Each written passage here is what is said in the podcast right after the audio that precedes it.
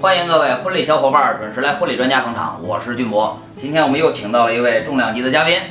应该是我们中国著名婚礼主持人。不，我不应该这么介绍，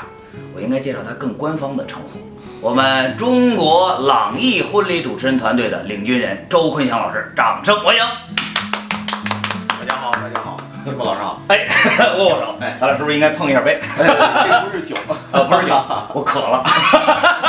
我想喝了。嗯，现在啊，我们哥俩为什么凑到这里来了呢？正好赶巧儿，我们一块儿来合肥参加一个活动。对哎，借着我们中间午休的时间啊，这个把周老师请过来，我们来聊一聊为什么？因为在我心里其实一直有一个特别特别想聊的一个话题，那你说吧。嗯，其实就是我们这期节目的名字，叫做“婚礼主持人团队是个伪命题”，问号、叹号、问号。呃，这个话题我觉得有点刻薄。呃，确实是，嗯尤其是跟你来聊这个话题更刻薄。对对对，呃嗯，各位可能都知道啊，呃，真不是君博胆儿肥了，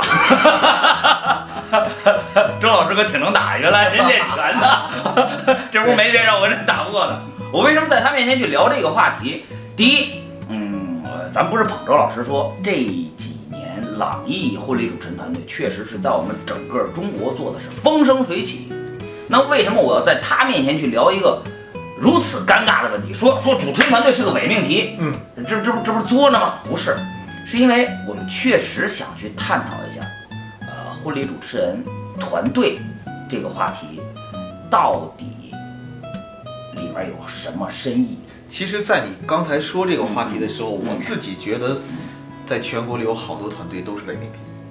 它确实是一个真实存在的一嗯嗯个状态。嗯呃，因为对于团队而言，有好多人是不懂管理的，嗯但他也做了。嗯呃，他为了个人目的也好，是为了挣钱也好，嗯我真不太清楚他们到底为什么会做团队。哎，这个事儿我来跟你聊一下，因为呃，我在这方面还应该算比较有发言权，你知道为什么？嗯，呃，我叫俊博，哎、嗯各位都知道啊。对然后这个呃，我们哥几个也曾经做过一个，我非常喜欢，啊哎，主持人团队。不爱团队。呃，我们创立于二零零八年的五月十号，那个时候，好家伙，我还没学主持呢。呃，就是就是那会儿我们应该是北京第一支主持人团队嘛。嗯那会儿呃，咱们这个说的不精确的这个资料啊，貌似第一支应该是天津的缘分司仪组对，啊，天津几位老师，然后他们创立完了之后，紧接着北京，我说我们也弄一个，弄一个，反正人家是天津，我们是北京嘛，弄一个。我他们是二零零七年，我记得好像对是，我们是二零零八年，然后创了一个团队。那为什么是创立起来的呢？我们那会儿的初心其实特别简单，我们甚至不开玩笑的说，我跟好多人解释过，说就是为了跟媳妇儿请假出去喝酒方 便，是吧？哥儿几个，哎，今儿媳妇儿那什么啊，我跟那个撒老师跟着那个达沃老师，我们一块儿，我们得我们得探讨业务。其实我跟你啊啊啊说，铁龙老师、王刚老师、啊盛武老师，他们也是这个目的。啊，对，就是就是，哎，那你说光喝酒聊天儿这不行，聊着聊着，哎，就聊出业务来了。我还印象特别深刻啊，就是当初零八年的时候，那会儿大夏天，在达哥啊，我们达波老师他们家里，我们穿一大裤衩儿，嗯，拿一个矿泉水瓶儿，啊就像咱俩这样喝。就就就不不不不不是喝了，啊练主持。来，我来说一段，你给我挑毛病啊，了了了了了，然后他给我挑，然后他说一段，我给他挑毛病。就这段时间是我们业务水平增长最快最快的一段时间。太棒了！呃，真的是锤炼了自己很多的功底。然后我们呃写各种台词，那会儿都发疯到什么程度？床头贴着，晚上临睡扭着脖子，汪汪汪汪汪背一背，然后马桶盖上贴着， 啊，真的，小便的时候撩开马桶盖儿都能看见词儿， 啊，太疯狂了！就是就是那会儿真的是疯狂到那种程度。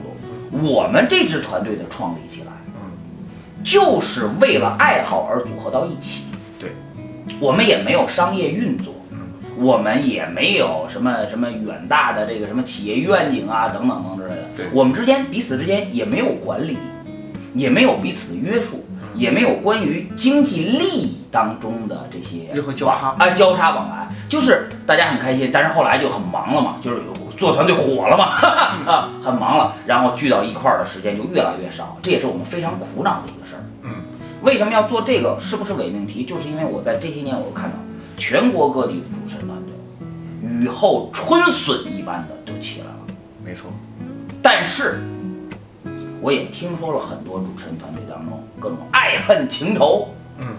各然种后打架的、报警的，啊然后伤及别人的，啊甚至于说还有去，呃，就是不好说了是吧对对 对对啊，那那那那主持人团队到底该不该做？他到底对我们这行业、对每一个主持人、对这个创始人，他得有一些什么？咱们今天就聊这，聊聊这个。好啊，周老师应该是最有发言权的。对，可以聊了，因为啊我是经历了四年的团队。嗯其实在我刚才听到你聊这些的时候，我觉得您把所有的经历说了，嗯但我觉得有一点嗯这是不符合的，因为在我们的前身还有一支非常优秀的团队，嗯那个团队是我特别敬仰的李振涛老师。嗯 iPad 是成立于二零零四年，嗯李老师是最有发言权，但当然现在这个就是 iPad 也很很棒。嗯呃，我呢可能也是这两年的发展速度过快，嗯所以有今天这样的一个成绩。但是我认为。嗯现在好多好多团队嗯出现的成立，嗯呃，坚持不过一年的主要原因是因为他们没有任何管理制度，啊他没有了一些相关于我们每一个人的制约性，嗯就是关系不错，就像您所说的，我们业务提升了，那是必然的，因为团队一定会提升业务，嗯嗯因为我们会交流，嗯对。然后再加上我们在一起，我们每天不谈别的，因为我们共同语言、共同爱好、共同就是这个收入就是就是靠这个。啊啊对，当我们拿到这个收入的时候，我们都会开心，所以我们要增加订单量。嗯嗯你的资源可能我慢慢会接触上，嗯啊，我的资源你也可能会慢慢的接触到，嗯嗯所以我们这样共享，你说你能不火吗？嗯那一定会火，对啊所以这样的组合一定是有意义的，嗯对，但它不可能长久，因为它建立在我们这样的一种关系下的话，嗯它没有了你我之间的制约感，因为嗯当你特别火，比我火的时候，他会稍作有点嫉妒，羡慕嫉妒恨对，慢慢会产生，然后嗯当你们全火的时候，就这一个人不太好的时候，他把他资源奉献给你们的时候，他就会被排除到。我不乐意对呀、啊他不开心了，他就要离开这个队伍，所以这样的一个机制就变成了一个非常非常不太好的良恶性循环。对，但反而这个东西会帮助那些有有才华、嗯有能力、愿意提高的自己的人去晋升自己。嗯但这样的话，一强一弱就比较出来了。但比较出来这，是一个人性当中的一个一个对，没办法，这真的没 办法。我我我想说啊，我从咱们从三点来分析一下吧。嗯，呃，我认为做团队来讲，咱们就看哪三点。第一，对参加这个团队的成员，嗯，有什么好处？就是天津话，有嘛好 处？有吗？这好处可多了。周老师天津人啊，我也我也学句天津方言啊， 真的对个人有什么好处？第二，对个人有啥坏处？嗯，这有好就得有坏吧？当然，咱这都得说明白了。咱们今天摆事实讲道理，嗯对把所有的这个利与弊分析给全国的婚礼小伙伴，嗯，就敞开了聊，没什么不能聊的，啊没问嗯题嗯对，对个人的好处和坏处，接下来咱们说。对创始人，也就是说领军人嘛，我比如说，哎，您这头儿啊，公司这个这个经理、领导、创始人、队长，他的好处、坏处是肯定有好处，当然嗯也肯定有坏处一定有。啊。然后最后咱们说，对整个婚礼产业到底是好还是坏，咱们挨个儿聊。好，先从个人来聊吧。个人，我觉得这个先说好处吧。嗯那我呃说坏行吧？可以啊，啊，那你就你说好，可以我说坏，我可以反驳。行，你好，我坏，我那凭什么这样？我就一定 说好，先说好嗯啊。呃，首先对于一个主持人来说的话，他进入到一个团队里面，嗯他会吸收所有他看到那些不错的人的优点，嗯因为这些人一定是他的榜样。嗯你可以通过别人的视频、别人的音乐，很便捷的方式就拿到了。嗯，这比拜师可能会更快，因为拜师师傅只有一个人，而在团队里你可能会有很多的老师。对对，这样这种方式很快，对而且他们在谈论婚礼的时候，你可以去用听的方式就学到了很多。嗯嗯，对，而且你可以临摹。这个就是说，你进入到一个团队当中，能够你迅速的有众多和你一起探讨业务的、学习的对，伙伴，或者说榜样。没错。嗯，而且他们跟你同年龄啊，因为年龄差不了太多的话，你其实没有那么多的这高个。低贵贱对呀啊没，错老师啊，啊对吧没有没必要没有这个，大家哥们 儿对啊，对你你其实一个牛肉火烧啊啊，煎饼果子啊啊，一顿早餐， 啊！其实他可能跟你聊很多。这个方式很简单，没有什么乱七八糟的那些事情。同样，你也在分享，对啊，分享的同时在收获没错，啊。对，交流很简单。嗯嗯然后还有一个特别关键的就是这个老师的婚庆公司源。他在这个谈到婚庆公司源的时候，你跟他关系谈熟了，OK，他在接到电话没有他没有档期的同时，你比如跟他在一起，嗯那嗯，第一时间他会考虑你。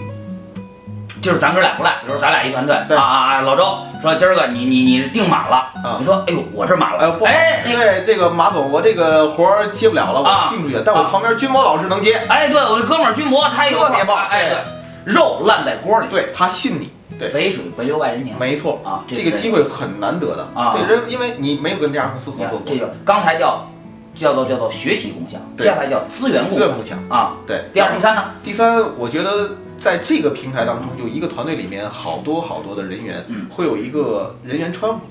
是是没太懂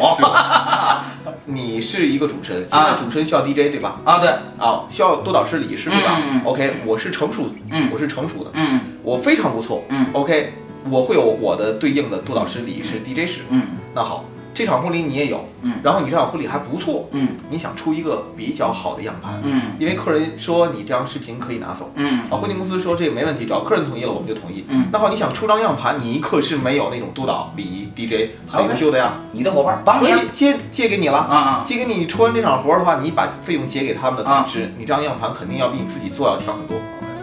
啊，这也是一个相互的帮助。当然相互帮助很我多。再给你提一点吧，我刚才也想到了，别净说我说坏啊，好呀， 下一个就是人他都有进取心。对举例来讲，哎，朱老师，咱俩说今儿咱俩说说说说喝酒，那肯定得我你那个什么多喝点儿少喝点儿之类，嗯人都会有一个相互的攀比心、进取心，对谁都愿意当英雄。对那在一个团队当中，谁也不愿意当狗熊。对，举例来讲，咱俩当成一个团队了，表面上啊，周老师你很棒，我向你学嗯习；你也跟我说，九峰老师你也很棒，我向你学习。实际上背后，嗯，我得加油。对我得我不我得能超过他。对我不能让老周太超过我呀，我得努力呀。对，所以说这种相互的良性竞争也是提高个人业务水准的一个重要的原因，没错。对吧？对。那我说完第四点了，好，那现在你开始说缺点，真有缺点，啊那你说说吧。我真的认为有缺点。那我就可以反驳你啊。那那那对你我赞同的我会赞同呃，我我我我我再说一句主持人团队对个人的好吧，啊。行，我再听一他个。确实有一个很重要的好，嗯你知道，呃，咱干这行都好多年了啊。对。婚礼公司用主持人有一个最大最大最大的一个原因是什么？安全，或者说是信任，对对吧？咱俩说的一样，没错。哎，今天我是开婚礼公司的，小周同志，嗯你刚刚入行啊，我凭什么用你？对，对不对？嗯啊啊，那你说，哎，你说那个俊博老板，嗯那个这这是我的主持样 盘，那什么啊，是挺好，对，但我不一定会用你，为什么？因为我不一定对你放心呢。嗯，你万一你要折我一活呢？你没错看咱们上期这不是对聊那被封杀对主持人吗？就遇到这个这样了啊。所以说，我认为加入团队有这样一个好嗯处，就是他团队的名气、团队的信誉替这个新手来背书了。对，比如说是加入朗逸了没，错一个崭新崭新的一个新手，嗯，完事儿之后说朗逸的信誉、朗逸的管理在这里摆着呢，新手不会这种，否则我们自己内部会干掉他。因为对，因为其实我们考核机制是非常严格的。啊嗯，他进到朗逸来的时候，必须要通过我们的考核。嗯如果我们没有通过基本分数的话，我们是不要这样的主持人，嗯你无法加入朗逸。嗯，OK，进入来的话嗯，一旦在婚礼上出现任何情况，我们是三倍赔付的。所以说，就是这样一种机制，能够让刚刚进入到这个行业的主持人有饭吃。有活干，这就是一个主持人漫长成长过程当中最难最难的一关，对而加入团队就解决了这个事儿。接下来我说不好的地方，来吧，你看刚才说好都是好的吧嗯，我连着说了五个好的了吧，你说仨我说俩。啊嗯行，呃，不好的地方就是说，OK，一个人的个性肯定是爱自由的。对，老话说没规矩不成方圆。没错。家有千口，话是一人。你大宅门里面不得二奶奶说了算吗？嗯，是吧，周奶 奶？就是说这个这个，那总有个龇牙的，不乐意的，你的规矩耐着我了，嗯，我不爽，我不开心，我不想听话，嗯，我借着你的平台，嗯，我起来了啊，我被众多的婚礼公司所认识，我慢慢火了，火了之后，你团队这个刚开始周老师，嗯，后来周哥，嗯，后来老周，嗯，周公阳，对，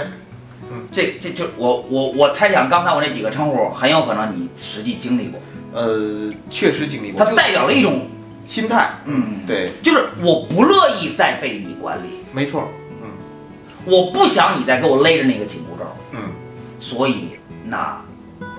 这就是对个人不好的一点，嗯，就是说他在团队的发展总会遇到一个天花板，对，它有一个高度，嗯嗯，能给我解释一下这个？是是这样吧？这个我挺赞成的，嗯但是我觉得这个东西得换两种角度去看。嗯呃，想不明白的人，他就在这种角度上，他就是自己成为了一个坎儿，你就再见了。对，如果想明白的人，这个东西是非常合理的，嗯因为像比如像我们这样的团队，我们的嗯机制状态是属于我们是捧红人员，我们不像其他很多团队就是一直捧老大，嗯，啊啊啊，狼一是一直捧红别人的。嗯比如这次我们来中华婚享会，呃，这样的一个活动，嗯我们带过来了北京的非常优秀的小柯老师，嗯，然后天津的雨松老师嗯单王，然后这都是单王，嗯然后唐山的单王嗯也是我们的泽坤，嗯对，像他们今天在台上的展示，可以得到了整个婚礼人、呃认可三四百人、嗯四五百人的这样的一个见证，他们嗯的成成长，然后他们的成熟，他们的现场表现嗯非常的成熟，非常的棒，但他们火了。其实对我来说有坏处吗？没有坏处，我们会捧红他，但他们捧红到一定程度的时候，你讲话有天花板，有天花板，这东西会挡住他往前穿。对，对，所以我们用另外一种方式去考虑，嗯因为朗逸的这样的一个科学的嗯管理方式是嗯，如果你有能力的话，我会给你建立其他你的功能，嗯，我也会让你成为老大，嗯，我也会让你在你的行业当中，你成为你的非常知名的一个不错的人，所以我会把你，因为朗逸没有，我不是师傅，嗯我也不是控制你们的那个老板，嗯我们是兄弟，嗯，所以，以你我把但是你要守规矩，对你要守，你只要守规矩，我会把你捧得比我还高。嗯嗯嗯，就比如说我曾经以前我捧红的一个人。嗯嗯，对，虽然现在离开了，是因为他自己不知足。对我不管怎么样，就但是就就就会有将以后还会有这样人还有啊，啊，对，但我不怕呀。那你就让你尝试一下，嗯你们看看离开之后到底是你火还是我火？不，我所以说我现在我先掰扯这个问题，咱不说谁火不火，就是说确实个人在主持团队的呃里面，嗯，他会有天花板，发展到你好，从默默无闻无名啊，然后开始走走走走走，他总会遇到一个天花板，但我除非朗逸给他预备一个特殊的机制，能够让他有更大的台阶往上其爬实这个天花板我还要用另外一种角度，就刚才我说的第二个角度。嗯如果你自己干的话，你有天花板吗？嗯你也会有啊。嗯道理很简单，在朗在团队里你有天花板，在外界你有天花板，嗯，你能超越贾金奎老师吗？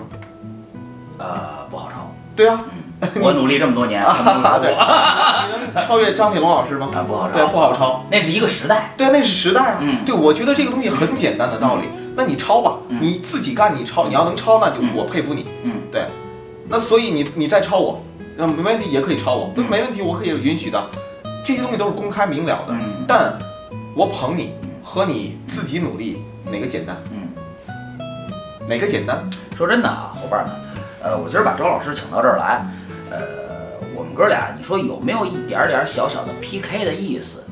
我估计多少会有一点儿，至少我今天绝对不是说替朗逸团队来打广告的，而是我们真的啊，我们哥俩也认识多年了，嗯就是聊一聊这个主持人团队到底是不是伪命题。接下来我的话题会一个比一个更刁钻。刚才周老师说的是关于个人天花板，他给出的解释啊，嗯，我认可，对我认可，呃，但是我们要期待一件事情，嗯就是说至少我现在在看到全国太多的主持团队嗯没有给个人更大的发展空间，你就比如说像刚才你提的说嗯，就是捧老大，嗯，哦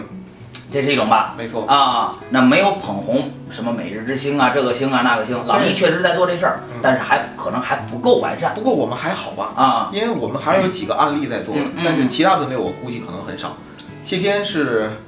我们现在全国炙手可热一个非常优秀的主持人啊，对，对，甚至于很多的婚礼策划师，甚至于很多的主持人已经是当做他是一个标杆，嗯，他帅吗？比我帅，比我年轻咱。俩就 别谈颜值这事儿。但是有一个问题就是，如果说啊嗯他要是靠自己的话，嗯可能他得需要四年五年，嗯对。但是他在朗逸，他只需要两年嗯。而今天他在全国里面各大论坛、各大峰嗯会、各大展示会、各大百万婚礼，都是他抻出来回出现的身影。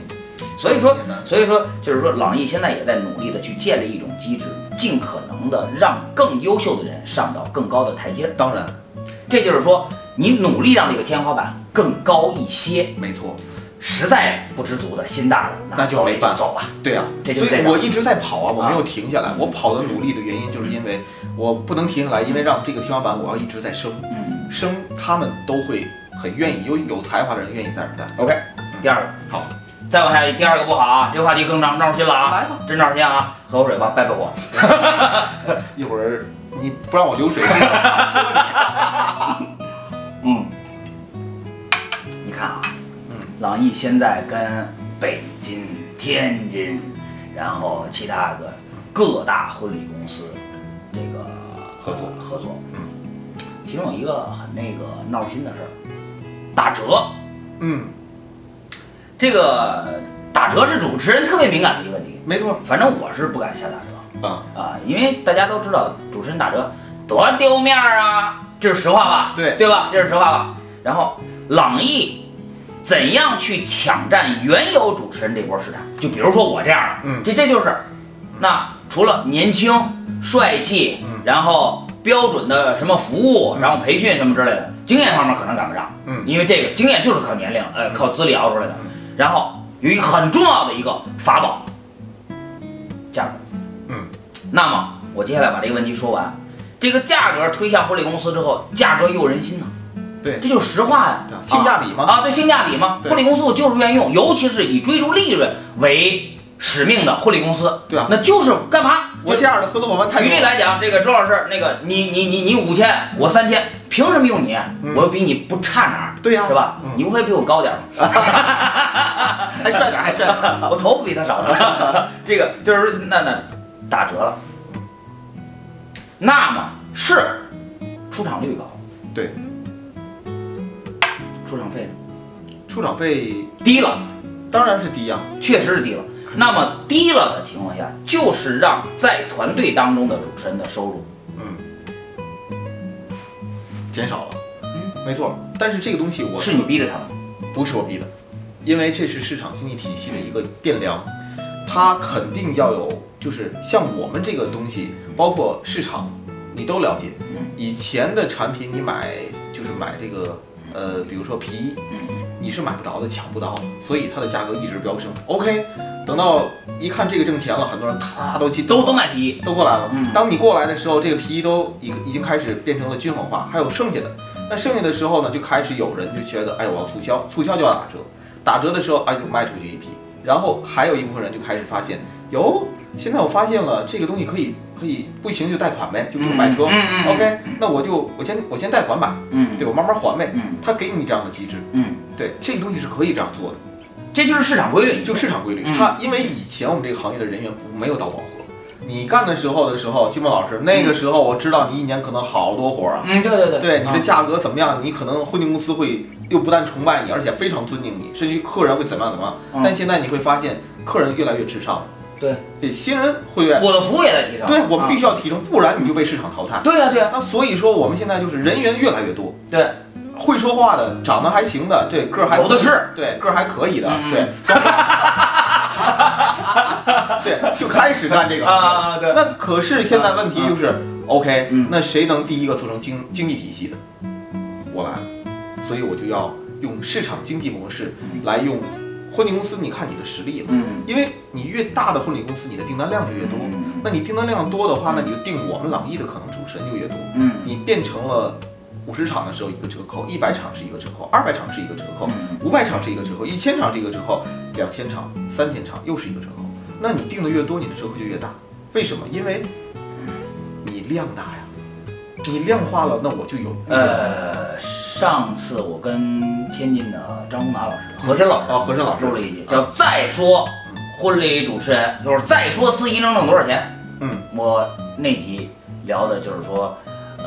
刚刚加入团队的这些小伙伴儿，嗯呃，在这种市场规律，我们要不不说这是你周公强做的啊，嗯在这种市场之手、市场规律的情况下，确实是收入微薄呀。呃，我现在觉得这个行业如果按收入来算的话，还仍然在黄金收入点上。嗯我我没认为它收入微薄，嗯我就敢问一个：如果你有工作的话，你周一到周五上班，六日去干这样的事情，你如果是你上班挣得多，还是跟这个挣得多？我职业婚礼主持人啊，我不知道如果 如果是我的状态，现在我在自来水还仍然上班。啊， OK，我们单位里挣的最多的和我现在比的话，呃，我光靠主持啊嗯，不靠任何团队的其他盈利点，我一个，呃，我我基本上一场婚礼就顶我一个月的工资，那我一个月有十几场婚礼，我要超过它十倍啊，嗯我到不了十倍的话，我应该能到达它六倍八倍吧。嗯嗯对，所以我们还仍然是一个黄金状态。但是别的主持人可能比我便宜的那些，嗯他一定是比他的单位上班要每年收入多一倍。嗯你如果抱着这种心态，那么得之我幸